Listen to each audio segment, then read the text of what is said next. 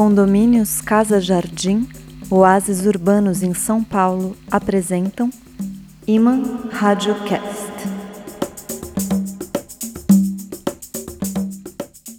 Alô, alô, caçadores do áudio perdido, arqueoamantes das antigas ruínas, fascinados das histórias milenares, alô, rádio estranhos, curiosos, doce ouvidos, teledistantes amigos. Sejam bem-vindas e bem-vindos a uma história muito louca que vamos contar a vocês, que começa num gibi e acaba nas ruínas ancestrais de um povo antigo, depois resgata uma paixão de três mil anos. Ouve os versos de um poeta romântico suicida, zomba da ridícula ambição humana e termina num incêndio. E num caso parecido, aqui mesmo, no Brasil. Desapertem os cintos que a viagem vertigem radiosônica vai começar. Eu sou Fábio Malavolha e vocês estão ouvindo o episódio 52 do Iman Radiocast, podcast da mitofábula poesia, abrindo com a terrível trama da história em quadrinhos Watchmen.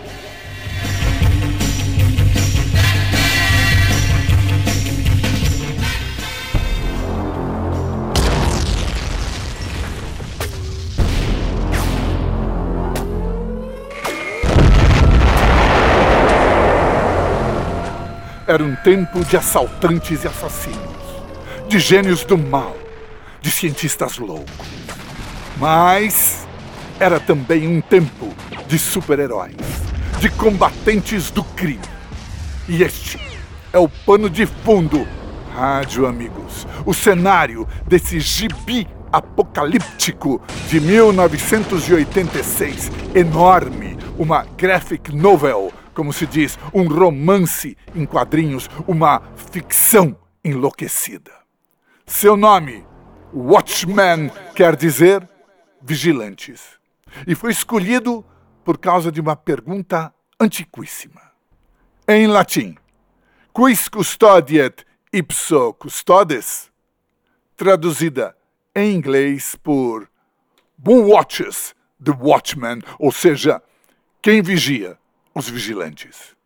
E a pergunta cai bem, porque a trama conta a decadência de um bando de super-heróis velhos que desistem de consertar o mundo à beira do caos e da guerra. Uns viraram agentes do governo, outros caíram na clandestinidade. A maioria se aposentou. Mas Adrian Veidit, dito o homem mais inteligente do mundo, depois de usar os seus poderes mentais para virar bilionário, desculpem pelo spoiler, bola um plano demente para salvar a humanidade dela mesma. Detonar bombas nucleares nas maiores cidades do mundo e matar bilhões de pessoas para impor a paz.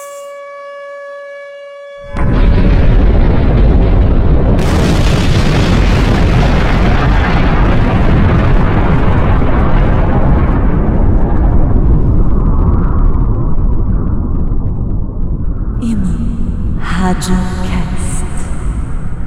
Uau! Áudio atômicos! Por mil milhões de espoletas! Que sinistro! E na história, esse cara, esse tal de Veidit, antes de virar arauto da morte, também tinha uma identidade secreta, um alter ego. E que nome era esse, hã? Fixiofãs, radioquadrínicos, feras do fanzine.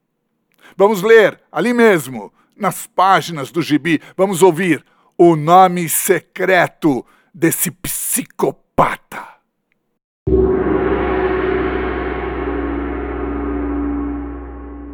Meu nome é Osimandias, rei de reis. Vide o que fiz, ó poderosos, e tremei.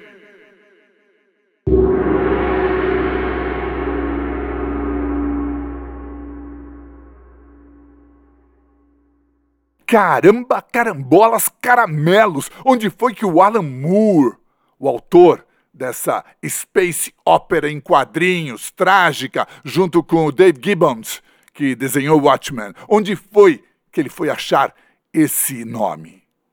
E é aqui, tele, áudio, passageiros e passageiras, é aqui que começa a nossa viagem no tempo. Five, four, three, two, one, zero.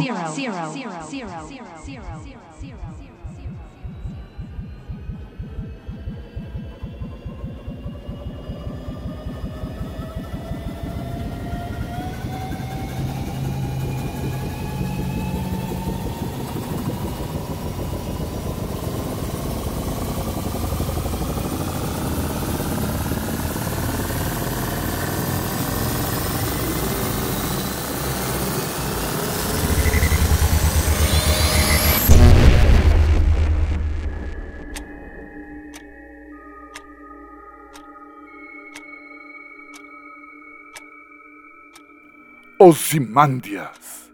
Áudio ousados. É como se pronuncia em língua grega o nome Uzermat Re, que no antigo idioma egípcio significava o eleito de Ra. E foi usado há mais de três mil anos pelo mais famoso dos faraós, Ramsés II, o Grande, conquistador imperial, construtor de templos colossais, o mais longevo no trono do Egito por 66 anos, pai de mais ou menos 160 filhos, com suas concubinas e rainhas, e cuja favorita foi aquela Nefertiti de lendária beleza. Ozymandias é Ramsés, rei, guerreiro, sacerdote, mas também amante e poeta. Na opulenta tumba da sua amada, ele mandou gravar para os séculos futuros estas palavras.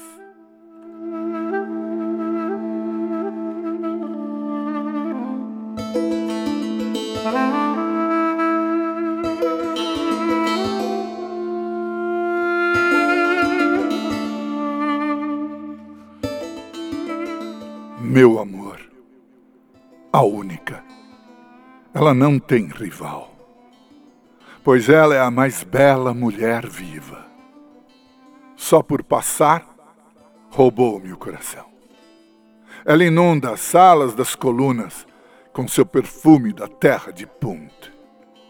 O linho mais fino e branco envolve seus seios perfeitos. O colo é esbelto o ouro é nada perto dos seus braços. Seus dedos são pétalas de lótus. A cintura é estreita, as nádegas rotundas. A pele é como leite, clara e macia. Seu cabelo tem a cor do negro eclipse. Belíssima de rosto. Meu amor por ela é único ela não tem rival, pois é a mais bela mulher no mundo, amada de Mut, Nefertiti, beleza das belezas.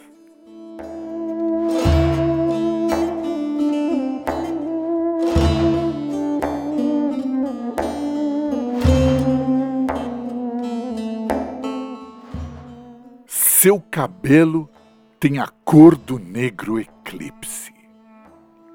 Esse também é um verso sem rival. Mas não foi só no amor e na poesia rádio Árquio Amantes que Ramsés II foi único, como ele mesmo diz. Em seu reino, os exércitos do Egito conquistaram os núbios no sul, desafiaram as fronteiras da Assíria a leste, subiram pela costa do Sinai, para o norte, pelo litoral mediterrâneo, sobre terras que hoje são Gaza, Jordânia, Israel, Líbano, Síria, até o sul da Turquia. Era absoluto o poder desse monarca Deus. Só que o passar das eras e o vento do deserto, implacáveis, transformaram todo o seu esplendor e glória em nada mais do que ruínas.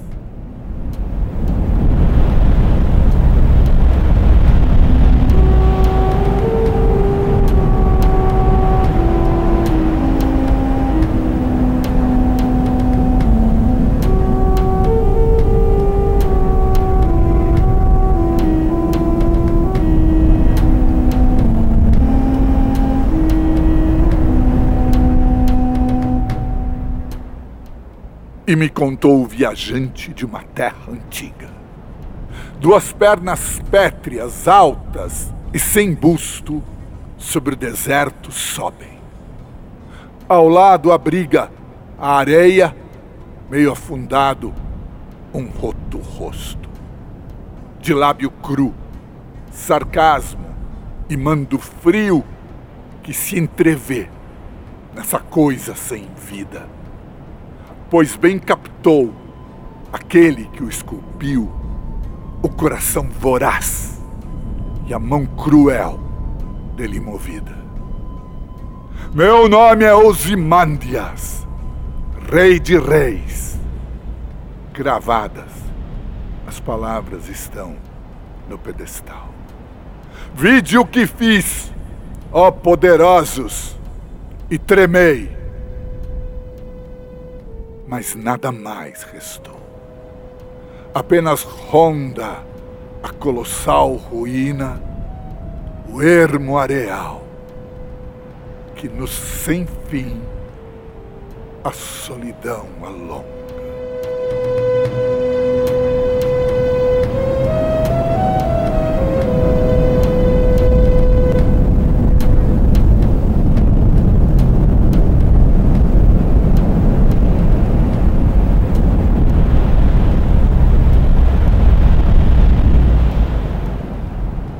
Foi daí, foi desse poema que o Alan Moore tirou o nome de Ozymandias.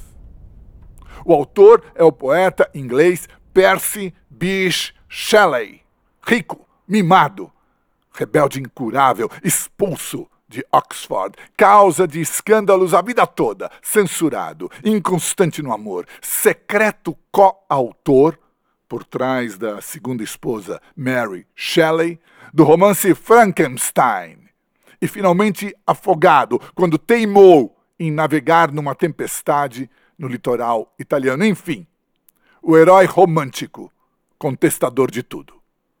O poema já era famoso e ficou ainda mais depois do sucesso de Watchmen. Só em português eu contei 14 traduções. Essa que nós ouvimos é, desse podcaster.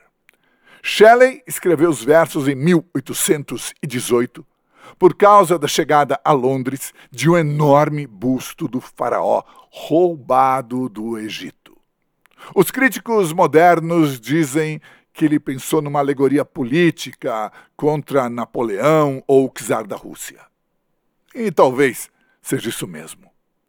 Mas há um assunto misterioso do qual pouca gente ouviu falar e que pode ter raptado a imaginação do poeta, que é o fascínio secreto das ruínas.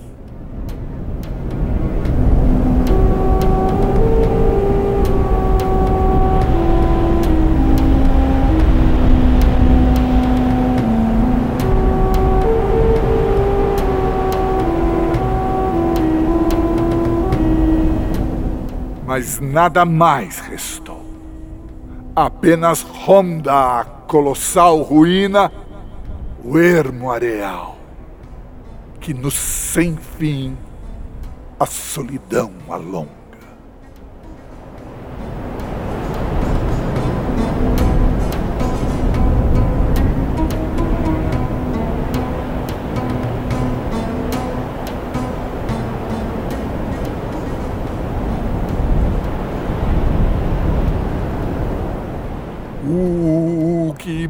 Hã? Meus áudio beduínos. o deserto sem fim, a solidão tremenda e o rosto enorme de Ramsés caído na areia. Um imenso pedaço de passado que se tornou famoso graças a outro candidato a imperador, o ambicioso general Napoleão Bonaparte, que em 1798 levou os soldados da França até a sombra das pirâmides. A expedição foi um fracasso militar de notável estupidez, mas um sucesso político e cultural. O general virou cônsul e, por fim, ganhou um trono. A pedra de Roseta, peça-chave para decifrar os hieróglifos egípcios, foi achada. E surgiu uma egitomania que contaminou a Europa. Uma inflação de obeliscos, de móveis com pés em forma de pata de leão, de roupas diáfanas, tipo gregas antigas. Quase 100 anos depois, uma poeta menor inglesa, Mary Elizabeth Coleridge, sobrinha neta do grande Samuel Taylor Coleridge, próxima de poetas como Robert Browning e Alfred Tennyson, ainda falava do assunto.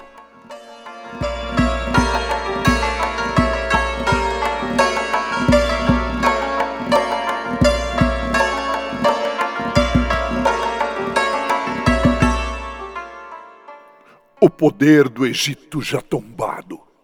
Grau a grau decaído o pensamento. Grécia e Troia com a queda como fado.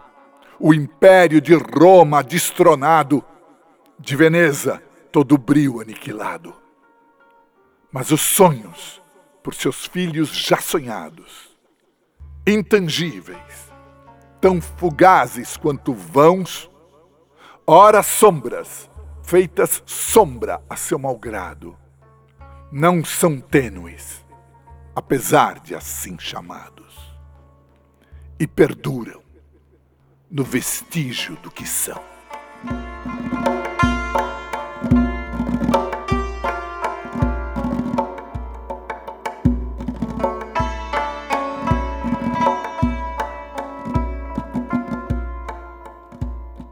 E perduram no vestígio do que são. Era a ambição por uma grandeza do passado. Virou moda entre os ricos de Londres e Paris e depois espora das cobiças europeias. No início do século XIX, começaram os grandes países, as grandes potências, a concorrer pela pilhagem que foi a origem de boa parte dos tesouros dos museus de Paris, de Londres, de Berlim. Por volta de 1816, o cônsul inglês no Egito chamou um tipo de aventureiro, engenheiro, arqueólogo, o italiano Giovanni Belzoni, para remover a enorme estátua de Ramsés II de sete toneladas e meia que os franceses não tinham conseguido carregar. Os jornais da época surtaram. Belzoni levou 17 dias só para arrastar o busto, porque as pernas já nem existiam, até as margens do Nilo.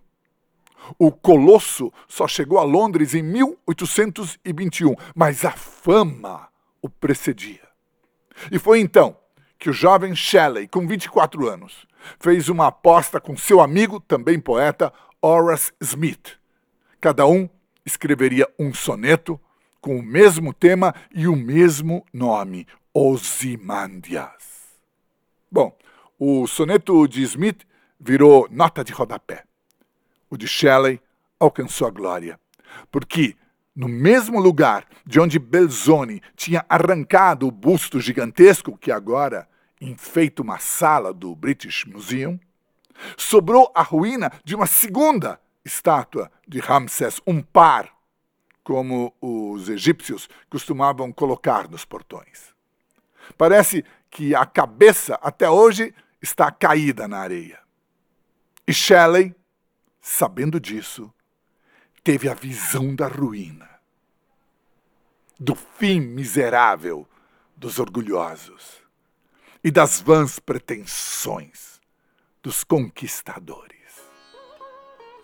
Como aquele que uma vez encontrou o esperto Mulá Nasruddin.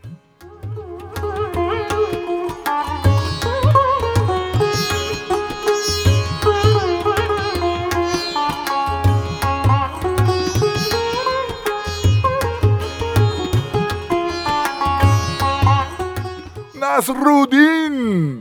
gritou um poderoso general à frente das suas tropas ao avistar o famoso sábio. Que feliz encontro! Você pode me ajudar no meu dilema? Tenho pensado que todos os grandes conquistadores tiveram um apelido em que aparecia o nome de Deus. Atila o flagelo de Deus. Ramsés, o eleito de Deus. E eu? Você pode me ajudar a achar um nome destes? O mulá olhou bem para ele e disse: Deus me livre.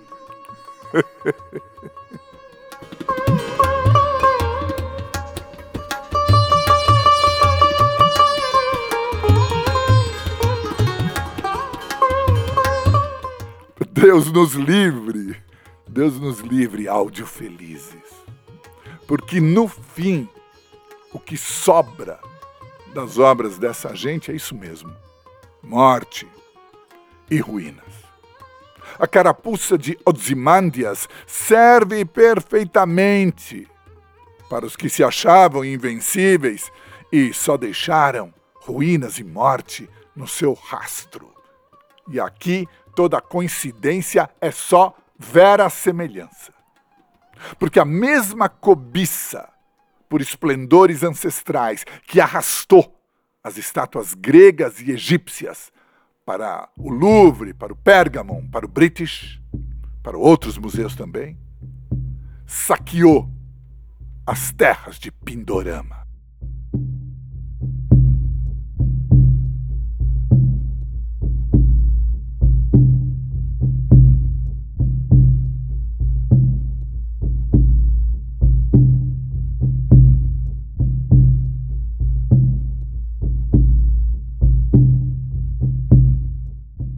Ancestrais objetos de poder que, nas mãos dos guerreiros e dos magos, catalisam em lampejos ofuscantes a energia das esferas celestiais. O cajado do supremo sacerdote, a espada soberana Excalibur e os anéis que a elfos reis já foram dados. É o que diz o Egito quando exige que dos cofres que há em Londres e Paris os sarcófagos sagrados lhe retornem, como a Grécia de seus mármores pilhada. Assim nós ecoamos Saravá, que devolvam o que foi Tupinambá, Santo Manto que levado para lá, seja Oslo, Copenhagen, Amsterdã, segue nosso por direito milenar, pois os olhos que o anseiam não anseiam como cá, por suas plumas vermelhíssimas mirar, de aves raras cujas vidas já não há, o antigo venerado dos pajés, o amado idolatrado das mamás, que devolvam-nos o manto dos tamoios, que devolvam o que foi Tupinambá, agora, imediatamente, já.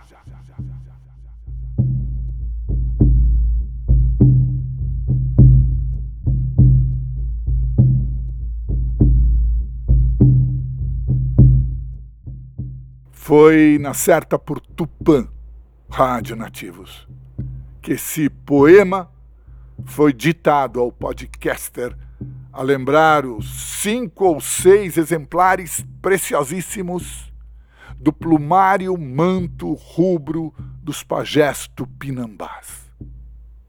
Como tudo que era belo dos antigos habitantes desta terra foi roubado Os cruéis conquistadores, sempre adeptos do saque, cobiçavam esses mantos rituais que as penas dos guarás avermelhavam.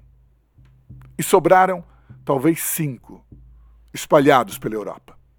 O exemplar da Dinamarca foi emprestado, soa até como uma piada, foi emprestado para a mostra do descobrimento no ano 2000. E dele foi feita uma cópia por Glicéria Tupinambá, herdeira daquele povo. Cópia que foi dada ao Museu Nacional do Rio de Janeiro.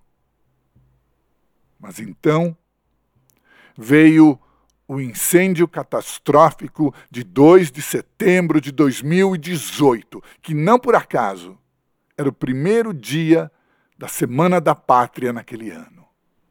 E que para aqueles que os preconceitos do racionalismo não tornaram cegos, foi um augúrio mágico e um prelúdio trágico.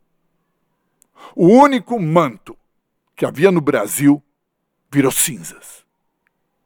Quanto aos outros, tirados daqui à força ou por astúcia, deveriam, como as artes gregas e as egípcias, retornar à nossa posse. Por isso o título do poema é Devolvam o Manto.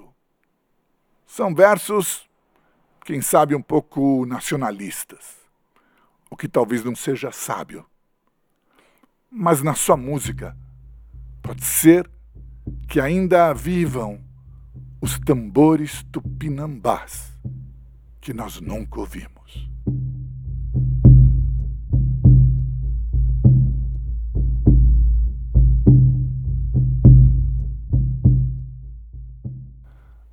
Assim nós ecoamos Saravá, que devolvam o que foi Tupinambá, o antigo venerado dos pajés, o amado e idolatrado das mamás.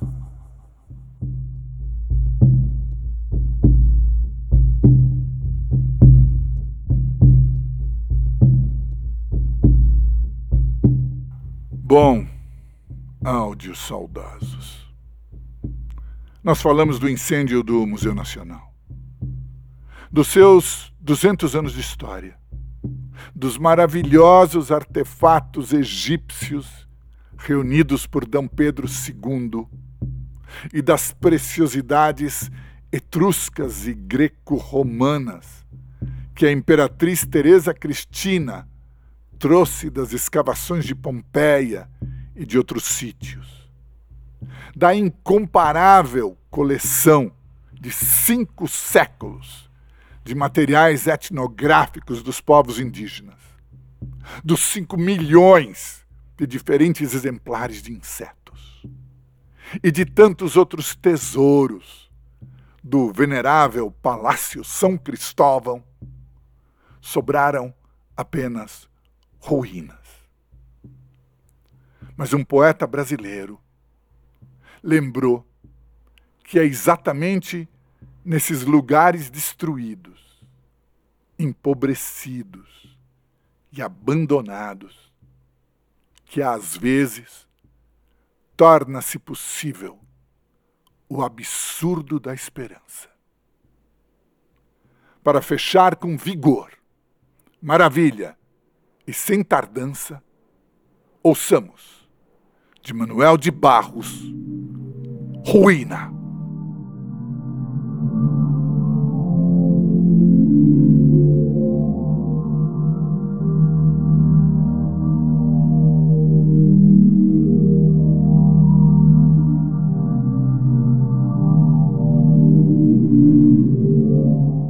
Um monge descabelado me disse no caminho. Eu queria construir uma ruína, embora eu saiba que ruína é uma desconstrução. Minha ideia era de fazer alguma coisa ao jeito de tapera. Alguma coisa que servisse para abrigar o abandono, como as taperas abrigam. Porque o abandono pode não ser apenas um homem debaixo da ponte, mas pode ser também de um gato no beco ou de uma criança presa num cubículo. O abandono pode ser também de uma expressão que tem entrado para o arcaico ou mesmo de uma palavra. Uma palavra que esteja sem ninguém dentro. O olho do monge estava perto de ser um canto. Continuou. Digamos que a palavra amor. A palavra amor está quase vazia. Não tem gente dentro dela. Queria construir uma ruína para a palavra amor. Talvez ela renascesse das ruínas, como lírio pode nascer de um monturo. E o monge se calou, descabelado.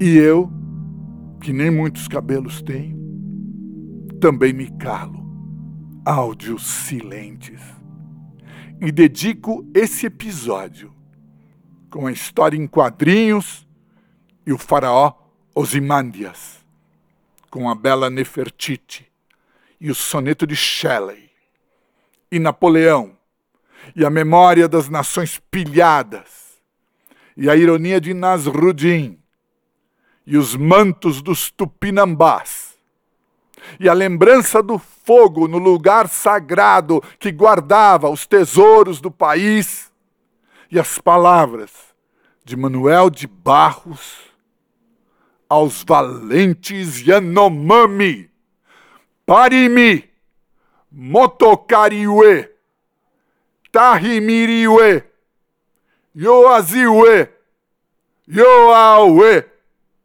Omauê!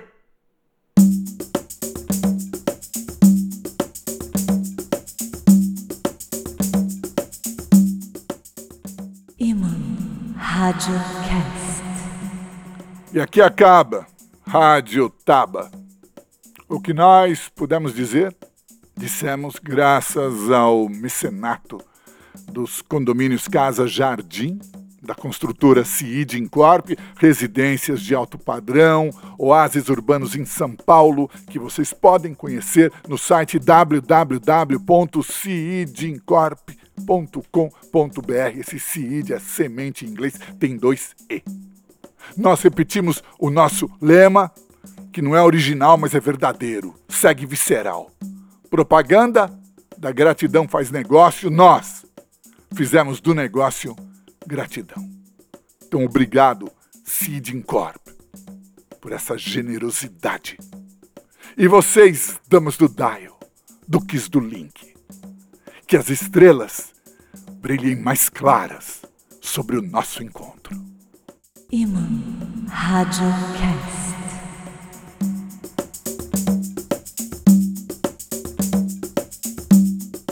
E no mais, Rádio Amantes, o Iman Radiocast está nas plataformas de streaming Spotify, Anchor, Deezer, Google Podcast e Amazon Podcast. Outro dia eu disse nas plataformas de streaming, de gritar. E também no site www.imaradiocast.com.br, onde, atenção, além de ouvir essa e outras edições, vocês também podem ler na seção Pode Escritos, os poemas ouvidos, e no caso das traduções, encontrar lá também os originais no idioma nativo, claro, e a versão. E ponto. Com Adilson França no gerenciamento das redes, Marcelo Tavares na edição e sonoplastia e este podcaster, Fábio Malavolha, no roteiro, direção e apresentação é hora do tchau a vocês. Mel da boca, doce ouvidos. Semana que vem tem mais. E até lá, que fiquemos todos categoricamente bem. Tchau, tchau.